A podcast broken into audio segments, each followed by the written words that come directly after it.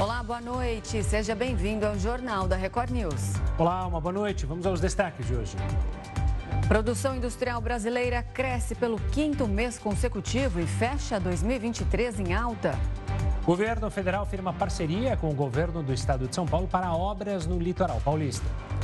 Com mais de 10 mil casos confirmados no primeiro mês do ano, o Rio de Janeiro enfrenta epidemia de dengue. Criação de emprego nos Estados Unidos supera as expectativas e país aponta 353 mil novas vagas no mês de janeiro. Navios são desviados do canal de Suez para rotas alternativas após aumento de ataques no Mar Vermelho. E ainda, a Coreia do Norte volta a realizar disparos de mísseis de cruzeiro em direção ao mar.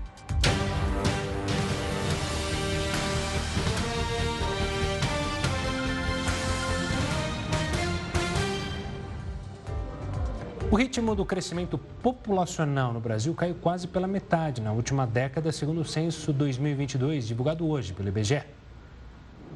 Entre os anos de 2010 e 2022, a população brasileira cresceu apenas 6,4%, enquanto nos 10 anos anteriores, de 2000 a 2010, o aumento foi de 12,2%. De acordo com o levantamento, o país tem hoje 203 milhões de habitantes contra 190,7 milhões em 2010. Já nos anos 2000, o número de brasileiros era de 169,8 milhões. O Instituto mapeou ainda pela primeira vez todas as coordenadas geográficas e os tipos de edificações que compõem os 111 milhões de endereços do Brasil cadastrados durante a pesquisa. Os dados mostraram que o país segue se tornando cada vez mais feminino, com 104 milhões e meio de mulheres, ou 51,5% do total de brasileiros. Já a população negra, incluindo pretos e pardos, corresponde a 55,5%, o equivalente a 112,7 milhões do total.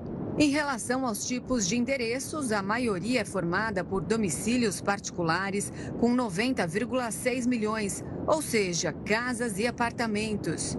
Em segundo lugar estão os estabelecimentos comerciais com outras finalidades, como comércio, prédios culturais ou públicos, com 11,7 milhões. A produção industrial cresceu por cinco meses seguidos e fechou 2023 em alta. O índice superou o nível pré-pandemia, mas ainda está abaixo do patamar recorde. A produção industrial fechou dezembro com alta superior a 1% em relação a novembro e acumulou cinco meses seguidos de resultados positivos. Com isso, o indicador terminou 2023 com variação de 0,2% de acordo com dados divulgados pelo IBGE nesta sexta-feira.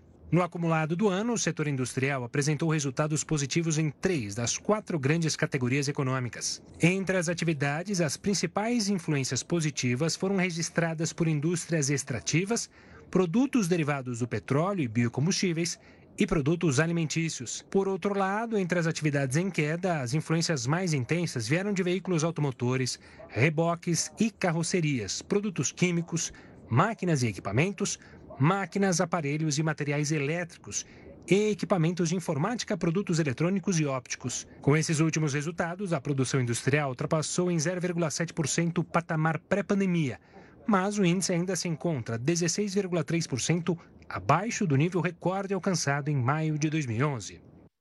O governo federal firmou uma parceria com o governo do estado de São Paulo para obras no litoral paulista. Durante o evento, o presidente Lula garantiu que o estado teria todo o apoio necessário. O presidente Lula e o governador de São Paulo, Tarcísio de Freitas, estiveram em uma cerimônia sobre a construção de um túnel entre as cidades de Santos e Guarujá, no litoral paulista. Durante o evento, o petista garantiu que São Paulo teria tudo o que precisasse da gestão federal. É o governador Tarcísio.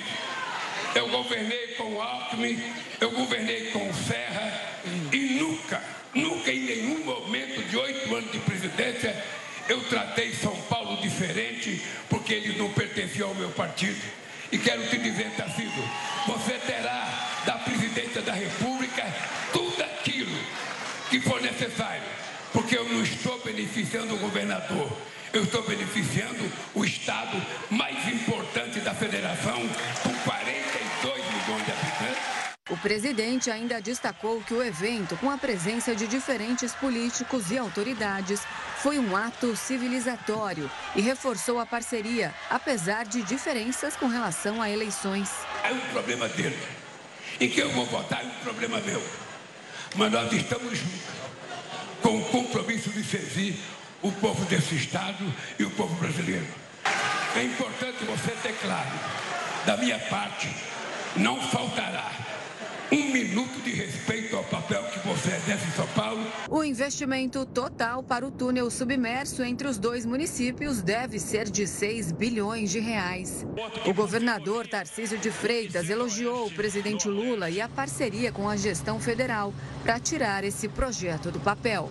Nascem do entendimento, nascem da parceria e isso torna esse momento mais emblemático. E talvez eu seja um privilegiado de estar participando desse momento emblemático. De estar celebrando a parceria com o governo federal para entregar para a Baixada Santista algo que era desejado e os primeiros registros são de 100 anos atrás o túnel Santos Guarujá. Nós vamos fazer esse túnel sair do papel. E a gente está falando de 6 bilhões de reais de investimentos. Uma parceria que vai representar 50% de investimento do Estado com 50% do governo federal. A Polícia Federal cumpriu três mandados de prisão contra suspeitos de vazar informações sigilosas do Supremo Tribunal Federal em sites abertos na internet. A repórter Tainá Farfã está em Brasília com mais informações sobre essa operação. Boa noite, Tainá. Quais os dados que teriam sido vazados? Olha, são dados pessoais e não só de ministros do Supremo Tribunal Federal, mas de milhares de pessoas. Muito boa noite para vocês e para quem acompanha a gente aqui na Record News. De acordo com as investigações, esse esquema durou entre 2010 e 2024. E os criminosos invadiam os sistemas eletrônicos federais, roubavam os dados disponibilizavam e divulgavam nas redes sociais que levavam para uma outra plataforma que já tinha cerca de 10 mil assinantes. E a quantidade de acessos mensais surpreende, chegava a 10 milhões de acessos por mês. Uma das vítimas uh, dessa situação foi justamente o presidente do Supremo Tribunal Federal, o ministro Luiz Roberto Barroso, que teve os seus dados acessados por milhares de pessoas. Essa operação foi batizada de e-fraude. Ela foi deflagrada na última quarta quarta-feira, quando foram cumpridos 11 mandados de busca e apreensão em cinco estados. E nos últimos dois dias, né, na quinta-feira e hoje, nós acompanhamos outros desdobramentos, entre eles o cumprimento de mandados de prisão preventiva de outras três pessoas. Duas delas são pai e filho que foram presos em Vinhedo, no interior de São Paulo. Os nomes deles não foram divulgados, mas eles tiveram 4 milhões de reais bloqueados das suas contas e agora eles vão responder por invasão de dispositivo informático, lavagem de dinheiro e organização criminosa. Somadas, as penas podem chegar a 23 anos de prisão. Volto com vocês.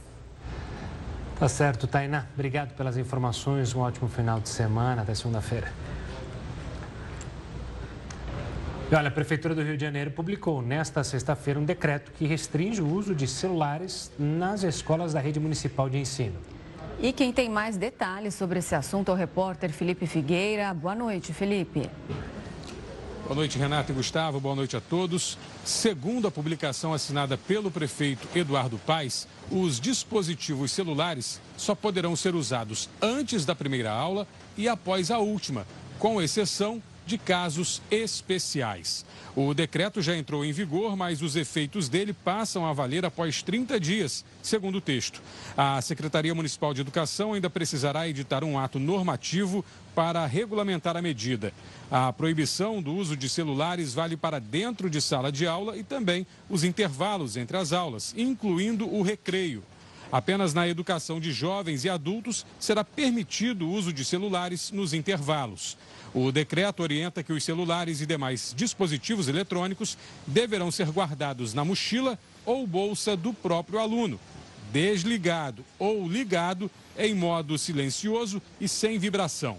Apesar disso, a publicação deixa margem para que a equipe da escola adote outras estratégias por conta própria. Caso haja desrespeito à proibição, o decreto autoriza os professores a advertir os alunos.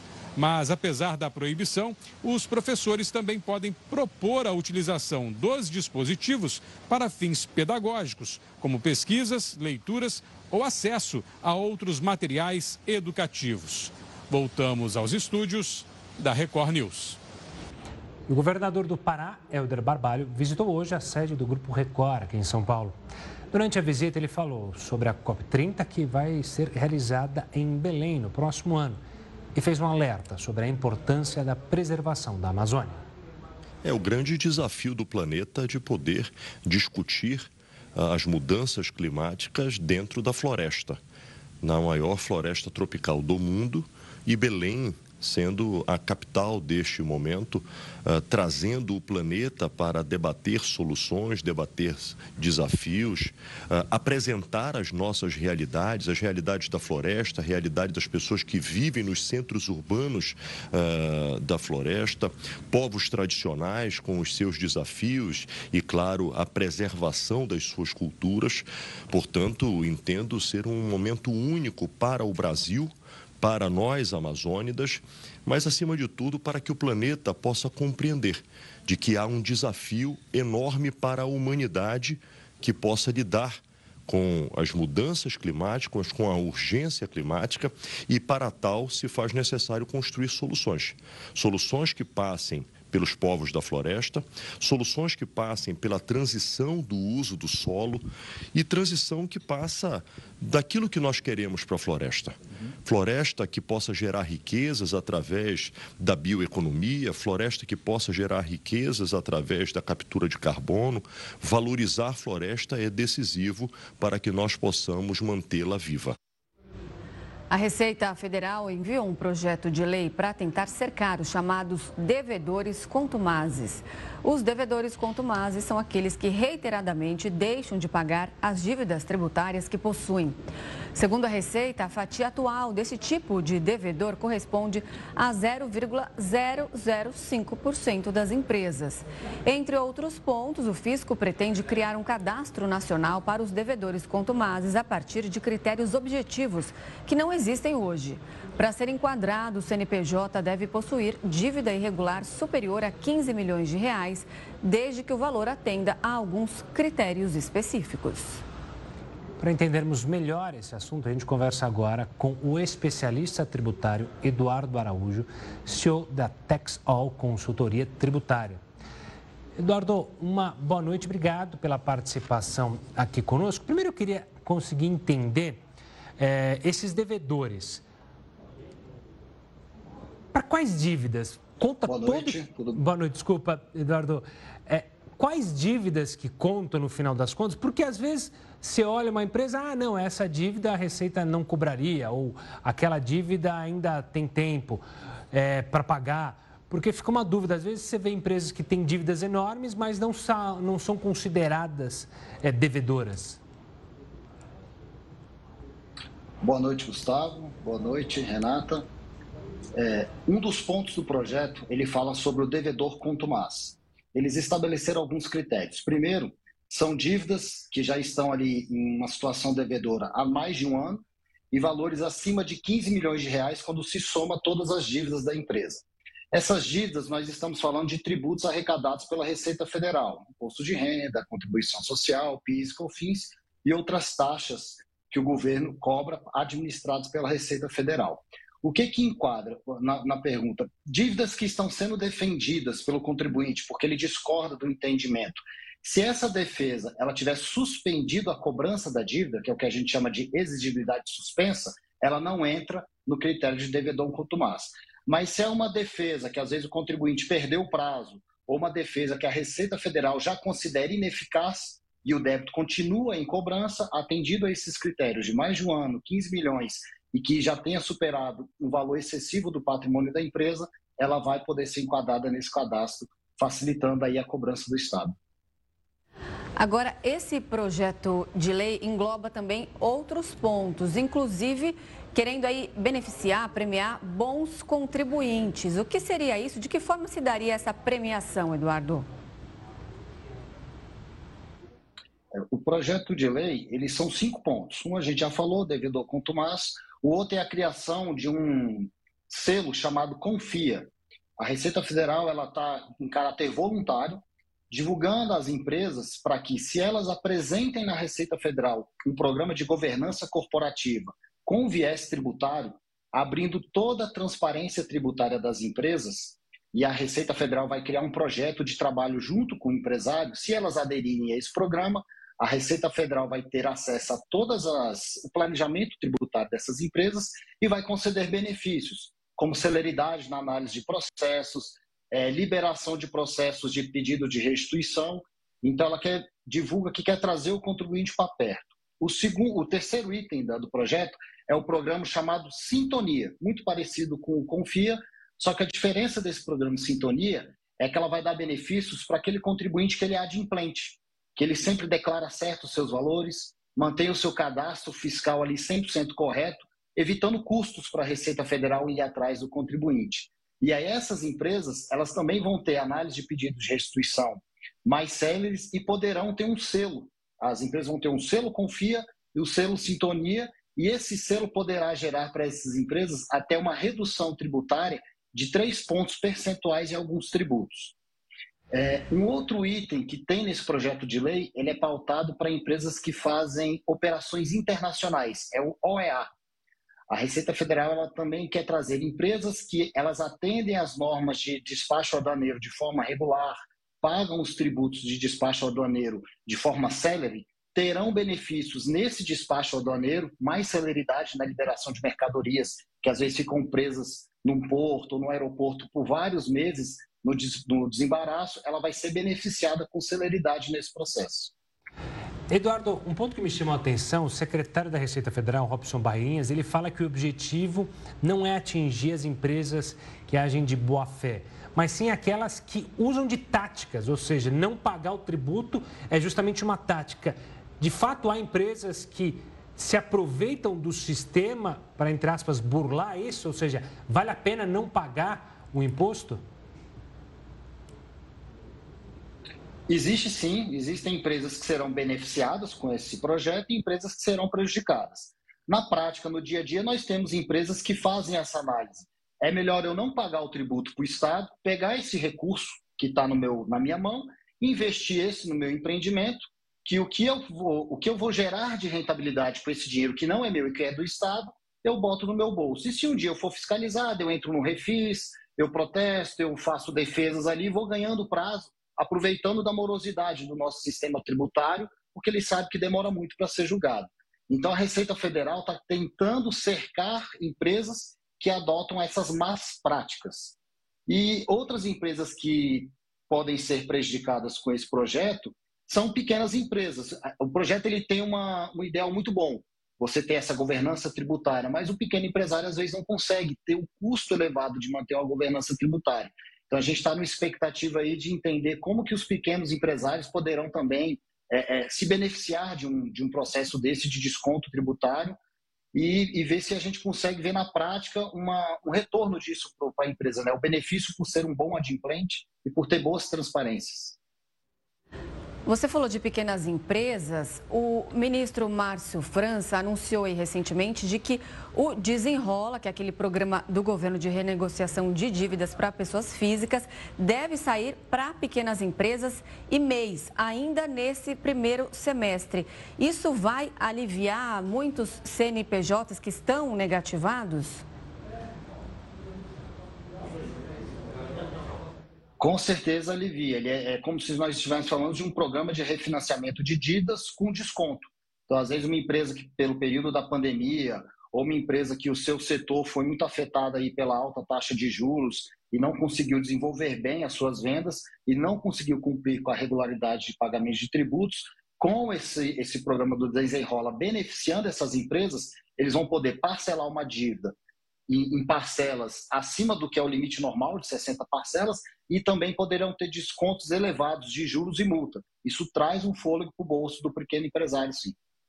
Eduardo, obrigado pela participação aqui conosco, ajudando a gente a entender esse projeto. Um forte abraço e até uma próxima. Eu que agradeço. Boa noite, Gustavo. Boa noite, Renato. Boa noite. O Banco Nacional de Desenvolvimento Econômico e Social, BNDES, anunciou hoje a ampliação de recursos previstos para crédito no setor agropecuário do país.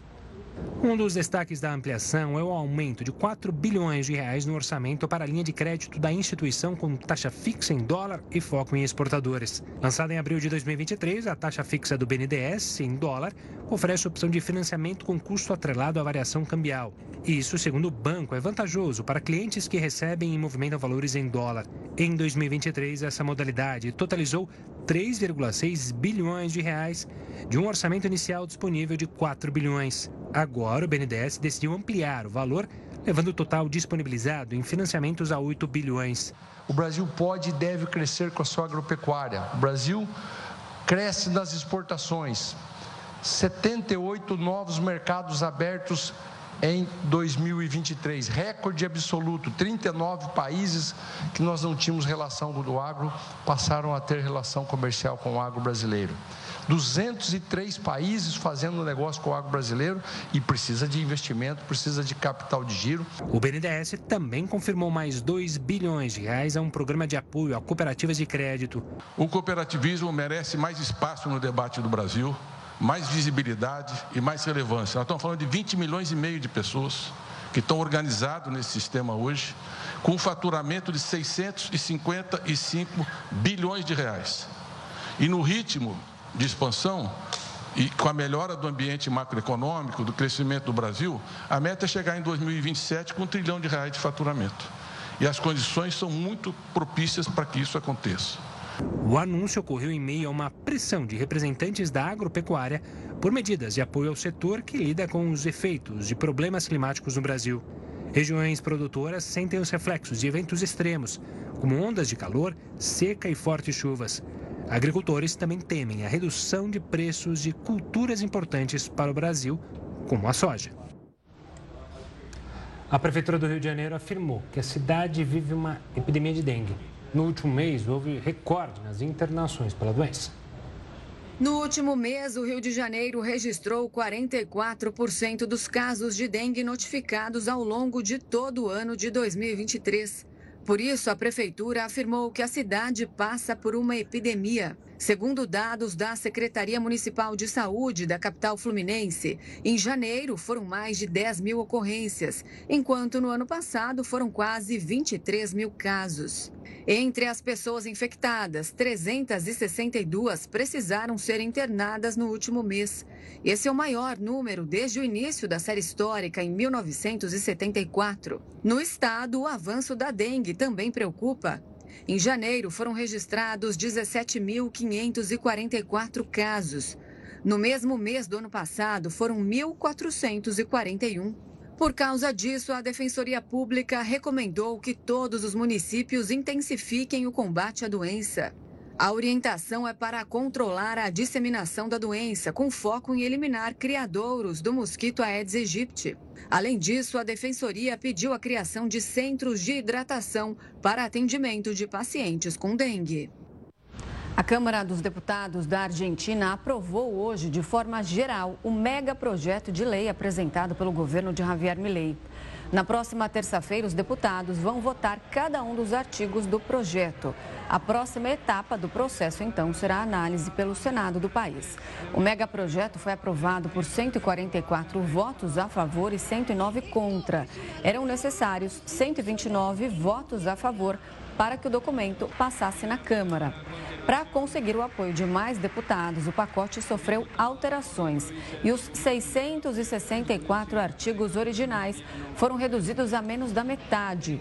O texto propõe a desregulação da economia, a concessão de poderes especiais ao executivo e mudanças em temas sociais e de segurança. E o Ibovespa, principal índice da Bolsa de Valores de São Paulo, fechou aos 127.182 pontos nesta sexta-feira queda de 1,01%. Na semana, o índice caiu 1,38%. Já o dólar fechou hoje a R$ 4,97, com alta de 1,08%. Os valores repercutiram o relatório de janeiro, que aponta a criação de empregos nos Estados Unidos, divulgado nesta manhã. Os dados vieram na direção contrária das expectativas, apontando um mercado de trabalho resiliente. A criação de vagas fora do setor agrícola somou 353 mil no mês passado e os dados de dezembro foram revisados para cima, de 216 mil para 333 mil. A média salarial também acelerou, indo de um ganho de 0,4% em dezembro para 0,6% em janeiro. A Volkswagen anunciou um investimento de 16 bilhões de reais no Brasil até o ano de 2028. Com isso, a soma de recursos que devem ser aplicados pelo setor no país nesta década ultrapassa os 41 bilhões de reais. O total ainda pode subir com o possível programa a ser lançado pela montadora Stellantis. Diferentemente de planos passados, o Brasil não vai receber recursos estrangeiros. Tratam-se de investimentos originados de fundos próprios e empréstimos de bancos locais, entre eles o Banco Nacional de Desenvolvimento Econômico e Social. A aposta na indústria automobilística é favorecida pela reforma tributária e pela era da eletrificação. Tanto a Volkswagen quanto a Stellantis devem se dedicar também a modelos que poderão ser abastecidos com etanol. Quem vai nos explicar melhor esse investimento na indústria automobilística é o coordenador acadêmico para os cursos da área automotiva da FGV, Antônio Jorge Martins. Antônio, obrigado pela participação aqui conosco, uma ótima noite. Eu queria começar nossa conversa justamente entendendo algo que há algum tempo atrás, você deve se lembrar bem, a gente via movimentos eh, de greve em algumas montadoras, montadoras deixando o país e as fábricas, e agora esse movimento completamente contrário, ou seja, montadoras trazendo investimento, montadoras novas, principalmente chinesas, vindo para o Brasil. O que, que aconteceu nesse meio tempo que a gente é, mudou da água para o vinho? Boa noite a vocês e boa noite a todos os telespectadores. É um prazer muito grande estar aqui trocando ideias acerca do setor automotivo. Na realidade, houve uma disruptura muito grande do setor automotivo em relação ao seu passado de 100 anos. E essa disruptura, principalmente, leva em consideração a utilização crescente de tecnologia. Um setor que depende de tecnologia é um setor que exige investimentos constantes, como, como causa exatamente até para a sua sobrevivência e até a sua perenidade.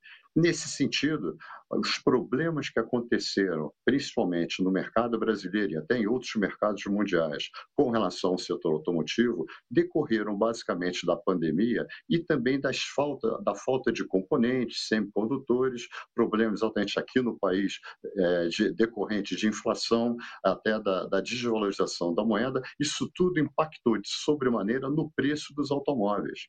E com isso, de uma forma geral, houve uma queda generalizada na demanda é, do nosso desse setor.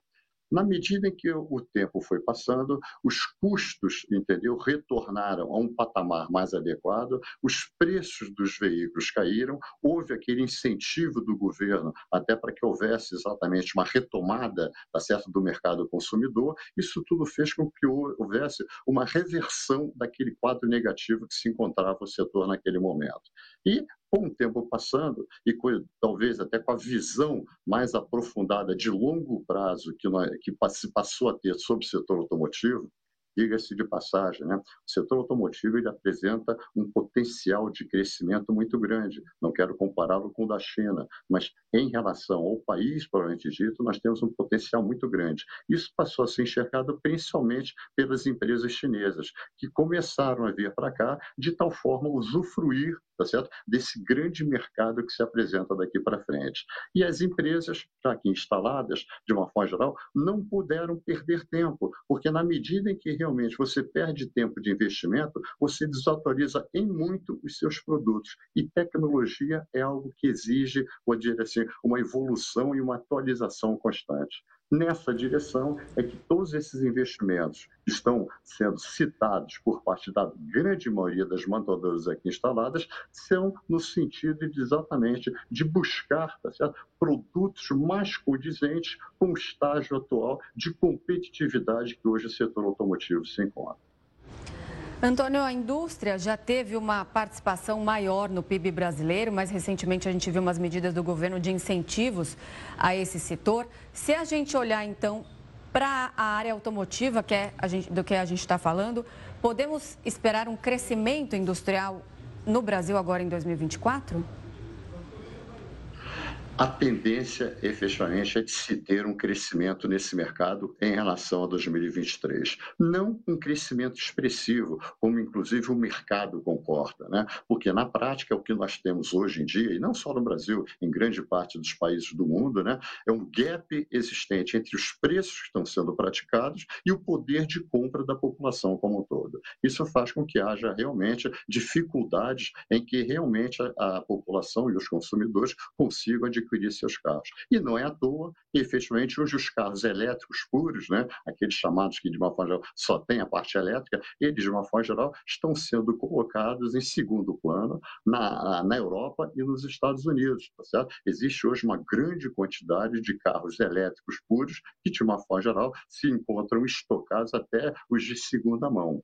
Isso, de uma forma geral, fez crescer a demanda pelos, pelos carros híbridos. Né? E é dentro dessa direção que grande parte desses investimentos, como a Volkswagen, Stellantis e, e outras Nissan, tudo mais, caminham na direção de terem produtos que atendam aos anseios dos consumidores. Tá certo? Então, essa é a tônica que, de uma forma geral, existe em nível de mercado. É uma, uma preocupação muito grande em realmente não, existe, não deixar acontecer um gap de produtos, de tal forma manter exatamente acesa a chama na cabeça dos consumidores das marcas existentes no, no mercado brasileiro. Antônio, você falou em consumidor e é óbvio que a, a pergunta do consumidor que é ávido por carros, que tem a paixão pelos carros é a gente pode sonhar que os preços dos carros vão baixar em algum momento? Ou essa tendência de carros de fato mais caros, para um público específico, veio para ficar e dificilmente a gente vai ver, voltar a falar naquele famoso carro popular, o preço popular. Isso aí acabou ou ainda há uma esperança para que essas novas tecnologias, o avanço, faça com que os custos fiquem mais baratos? É, boa pergunta, tá? Eu acho que é bom até de clarear perante exatamente todos os telespectadores continuará existindo esse mercado assim de alta tecnologia. Isso com certeza vai continuar existindo aqui em nível de mercado brasileiro e até mundial. O que está acontecendo hoje em dia, inclusive com a vinda das chinesas, é uma pressão muito grande no sentido exatamente de trazerem veículos que efetivamente possuam preços menores. Não é à toa que tão logo elas chegaram, né, ofertando novos carros, automaticamente os grupos nacionais, entendeu? De uma forma geral, procuraram adequar os preços que até então estavam sendo praticados. Certo? Passou a haver, de uma forma geral, um maior equilíbrio tá certo? na prática de preços, significando até uma maior competitividade.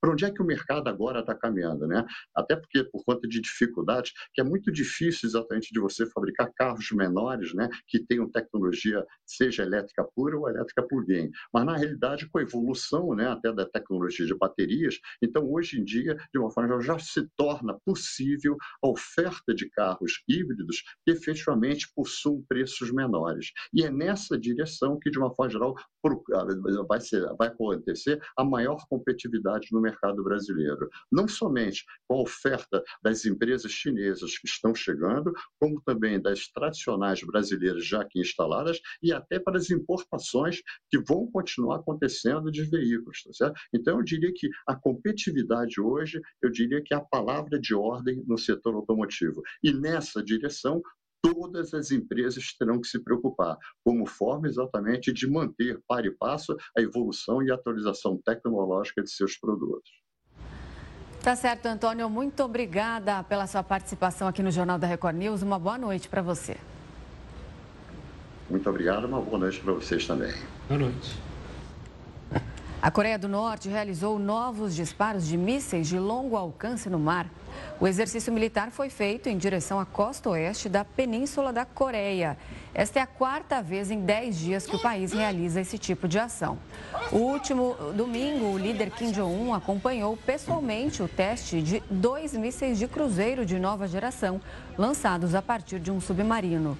Os mísseis de cruzeiro voam a uma altitude mais baixa e, por isso, são mais difíceis de detectar e interceptar. A Coreia do Sul afirmou que os testes podem significar uma tentativa do país vizinho de aprimorar a tecnologia dos armamentos. Por causa disso, Seul aumentou a vigilância com a colaboração dos Estados Unidos. E a Ucrânia afirmou que conseguiu afundar um navio de guerra russo no Mar Negro. Segundo Kiev, foram usados drones marítimos para atacar a embarcação. A agência militar ucraniana disse que o navio custava entre 60 e 70 milhões de dólares. Além disso, Kiev disse que Moscou tentou realizar uma operação de busca e resgate depois do ataque, mas não foi bem sucedida. Os ataques a aviões e navios russos têm permitido que a Ucrânia aumente as exportações de cereais e outros bens nos postos do sul. Navios que transportam grãos são desviados do canal de Suez para rotas ao redor do Cabo da Boa Esperança nesta semana. Você vai entender o motivo daqui a pouco aqui no Jornal da Record News. E o censo 2022, divulgado hoje pelo IBGE, mostrou que juntos os estados de São Paulo, Bahia, Minas Gerais, Rio de Janeiro, Maranhão e Pará têm mais da metade das escolas, creches e universidades do país. Ao todo, seis estados do Brasil são responsáveis por 138.338 instituições de ensino, 52% do total existente, que hoje é de 264.445 instituições. São Paulo lidera a lista com 40.746 estabelecimentos de ensino, seguido por Bahia, Minas Gerais, Rio de Janeiro, Maranhão e Pará. Na contramão do ranking estão Roraima, Amapá e Acre, estados com os menores números em relação às instituições de ensino. O IBGE conseguiu tabelar também os estabelecimentos de saúde do país, como hospitais, pronto-socorros, clínicas, postos de saúde. Segundo o levantamento, São Paulo, Minas Gerais, Paraná e Rio Grande do Sul contam juntos com quase metade das unidades de saúde do país. São 122.924 estabelecimentos, 49,6% do total existente no Brasil, que hoje é de 247.510. Sozinhos, os paulistas possuem quase 57 mil centros de saúde, seguidos por Minas Gerais, Paraná e Rio Grande do Sul. A Bahia vem logo na sequência, com 16.347 unidades de saúde. Por outro lado, o Acre e o Amapá aparecem com menos de 800 hospitais, clínicas ou pronto-socorros cada um. A Petrobras bateu recorde e alcançou o maior valor de mercado da história. A companhia chegou a valer 552 bilhões de reais depois que as ações encerraram o dia cotadas a R$ 42,96. Desde o início de janeiro, os papéis da estatal valorizaram 9%. Para o presidente da Petrobras, Jean Paul Prates, o resultado é consequência da retomada de investimentos que a nova gestão tem realizado. E o Brasil bateu recorde na produção de energia renovável no último ano. A principal fonte usada foi a hidrelétrica. Segundo um estudo da Câmara de Comercialização de Energia Elétrica, a CCEE, 93% de toda a eletricidade produzida no país veio de fontes renováveis. Ao todo, foram mais de 70 mil megawatts médios de energia partindo de usinas hidrelétricas, eólicas, solares e de biomassa. Entre as fontes, a mais usada é a hidrelétrica, que representa 58% da capacidade da matriz energética do país. Elas geraram quase 50 mil megawatts, um crescimento de 1,2% na comparação com o ano anterior. Já os parques eólicos e as fazendas solares espalhadas pelo Brasil produziram mais de 13 mil megawatts médios, uma alta de 23,8% com relação a 2022. Alguns dos melhores ventos do mundo e uma insolação ímpar que nos colocam em destaque no cenário internacional. Para terem ideia, a capacidade instalada dessas fontes já supera hoje a potência equivalente a três usinas de Itaipu, que hoje geram aproximadamente 14 gigawatts médios. A CCEE ainda apontou para um aumento de mais de 60% na geração distribuída, que é quando os consumidores produzem a própria energia, principalmente com placas solares nos telhados das casas. E, no geral, o consumo de energia no Brasil cresceu quase 4%, a maior variação nos últimos anos. Esse crescimento foi justificado pelas ondas de calor que atingiram o país em 2023. E quem vai nos explicar como a energia renovável ajuda na preservação do meio ambiente é Carlos Bocuí, presidente do Instituto Brasileiro de Proteção Ambiental. Olá, Carlos, boa noite. Seja muito bem-vindo ao Jornal da Record News. Boa noite, Renata. Boa noite, Gustavo. É um prazer estar aqui com vocês. E para falar de uma boa notícia, né, o que é muito bom. Exatamente. Eu queria te perguntar se o Brasil Está investindo como se deve em energia renovável? A gente pode ser considerado hoje um exemplo para outros países em desenvolvimento que estão buscando ali evoluir nesse quesito de sustentabilidade? Olha, o Brasil, o investimento global em energias renováveis no último ano foi de aproximadamente 17% de crescimento. Então, o Brasil está caminhando dentro de mais ou menos da média é, global. É, o que nós temos que ver é a, a, possibilidade de que, ao mesmo tempo que você tenha um crescimento das energias renováveis, você tenha uma diminuição das emissões de gases de efeito estufa, dos combustíveis fósseis. Não é? Então, esse balanço é a conta verdadeira, porque quando se tem um crescimento de demanda de energia, tanto cresce a, a energia renovável, que é o caso é, da notícia que nós temos agora, como também cresce a extração de petróleo e o aumento de uso de petróleo. É? Então, o que nós devemos, é, na verdade, chegar no final das contas é o crescimento da energia renovável e a diminuição dos combustíveis fósseis. Aí sim, nós temos uma conta verdadeira no sentido de descarbonizar o planeta. Carlos, é, que caminho que a gente deve seguir? Porque, obviamente, esse caminho da energia renovável é o mais positivo. A gente olhando os dados, a gente vê que as hidrelétricas ainda são as que é, têm o maior potencial, que produzem o maior. Mas, ao mesmo tempo, a gente sabe que uma construção de uma hidrelétrica também tem um impacto ambiental, tamanha magnitude. E a gente vê outros tipos de energia, solar e a eólica, crescendo essas duas são o que a gente aqui no Brasil deve investir mais. É, ainda há espaço para hidrelétricas, apesar dessa questão logística. Qual o caminho dessas três postas a gente deve investir mais como nação? Olha, é, é, o que é ideal para você ter uma capacidade de energia limpa é você ter elementos diversificados. Por exemplo, esse ano você tem um aumento do potencial hidroelétrico porque choveu mais. Então você tem mais reservação é, de água que pode aumentar aí a produção de energia. Você teve um ano de maior insolação, então a energia solar ela acaba sendo também beneficiada.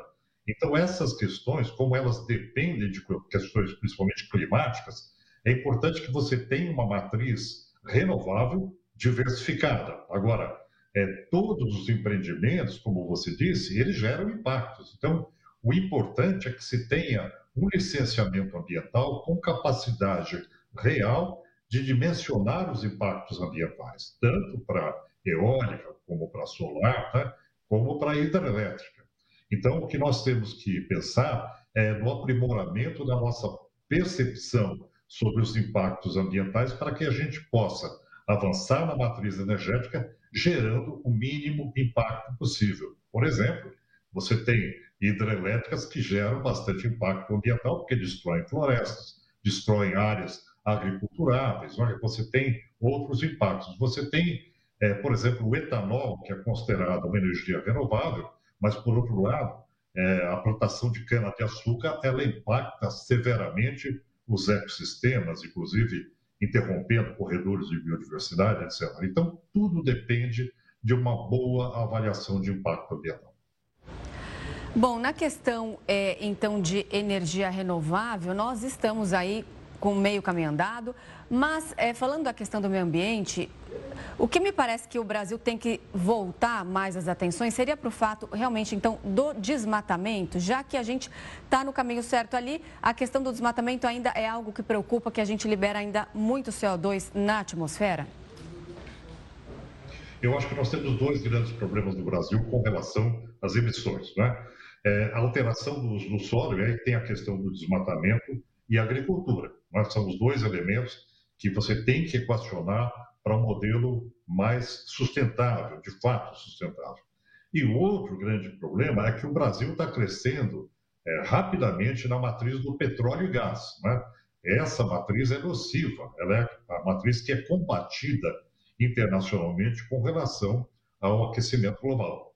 Se bem que isso, para a contribuição brasileira, é um elemento menor, energia dá 17% do conjunto, é, alteração do solo dá 50%, quer dizer, 50%, nós temos muito mais preocupação com a questão do desmatamento e da agricultura, né? inclusive do rebanho bovino. Então, o que é importante é a gente diminuir os impactos nesses setores que desequilibram a balança de emissões do Brasil de gases de efeito estufa e, por outro lado, ao mesmo tempo que nós avançamos em renováveis, nós diminuímos, temos que diminuir a dependência do petróleo. Né? Essa é a grande questão. Mas, infelizmente, a política brasileira hoje está muito calcada na perspectiva de ter a Petrobras e o setor de petróleo brasileiro crescendo assustadoramente. Você tem aí o Brasil como o oitavo produtor de petróleo no mundo hoje, e a perspectiva é que chegue a quarto lugar. Não, é? Não esquecendo que o Brasil é o sexto maior emissor de gases de efeito estufa. Então, toda essa conta, ela passa por sustentabilidade. Né? Sustentabilidade na, na perspectiva da matriz energética limpa, construída com estudos de impacto ambiental, e, por outro lado, nós nos livrarmos das emissões de gases de efeito estufa e, ao mesmo tempo, irmos nos afastando da matriz do petróleo. Aí sim, você tem uma, uma, uma situação bastante positiva para um cenário futuro, é, para o Brasil se posicionar, inclusive, é, no, no, centro da, da, da questão ambiental global, com uma liderança que sempre foi. Carlos, Pegando esse gancho, algumas críticas, é, justamente do petróleo, em específico a Petrobras, nos últimos tempos, é que justamente a empresa tem investido mais em óleo e gás, ao invés de fazer investimentos em energias renováveis, em estudos, é, para uma atualização muito é, em contrapartida a outras grandes petroleiras que fazem investimentos mais pesados em energias renováveis. De fato, a gente parou no tempo, se a gente olhar para essa grande estatal que está indo em desencontro ao que o mundo moderno está fazendo? Eu não tenho dúvida que hoje a, a, o setor de petróleo do Brasil ele caminha na contramão da tendência internacional, porque nós estamos ainda tentando ser um grande produtor de petróleo, o que é uma matriz do século passado. Isso já passou, não é mais possível que você persiga uma matriz que vai ser abandonada no futuro em função das consequências que provoca. Há uma questão também que é a, a desculpa para que isso aconteça, dizendo que talvez seja possível você armazenar carbono, retirar carbono da atmosfera, o que é, do ponto de vista de tecnologia, uma falácia, porque ainda não se tem nenhuma perspectiva é, científica de tecnologia que permita isso. Então, é o caminho é a gente se afastar realmente do petróleo.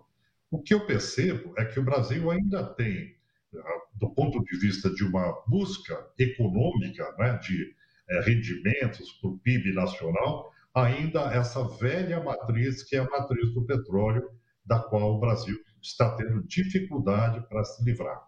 E, de fato, como você coloca, essas grandes estatais, como a Petrobras e outras, elas devem se voltar para matrizes energéticas limpas, não é? Aí sim, elas vão estar cumprindo esse papel de transformação do próprio setor de energia num setor mais progressista e mais adequado ao processo civilizatório, não é? enfrentando aí, passando pelo grande desafio das mudanças climáticas. Então, eu diria que há necessidade de uma contextualização é?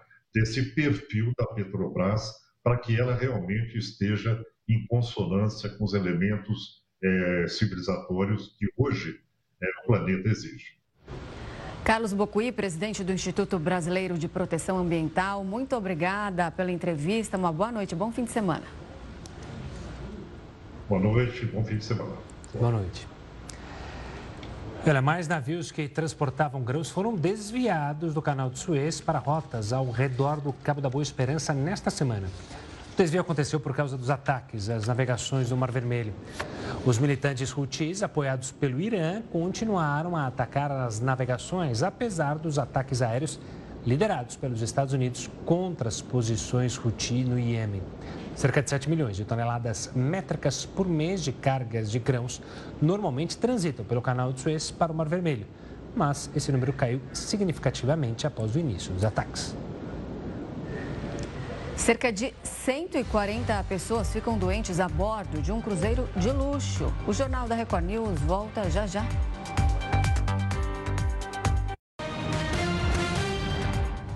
Cerca de 140 pessoas ficaram doentes a bordo de um cruzeiro de luxo que partiu da cidade de Fort Lauderdale, nos Estados Unidos, no dia 22 de janeiro.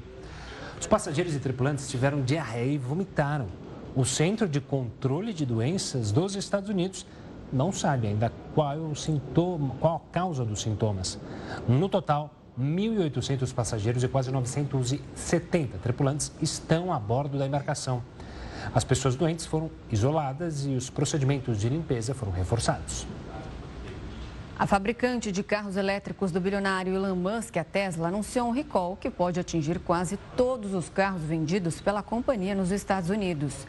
No total, o chamado é para mais de 2 milhões de veículos, de acordo com o um documento publicado pela agência americana responsável pela segurança no trânsito.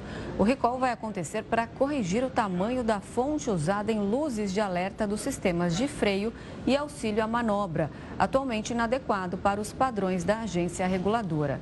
Segundo o comunicado, esse erro pode dificultar a leitura de informação crucial de segurança para os motoristas. Mais uma breve pausa, a gente volta em instantes.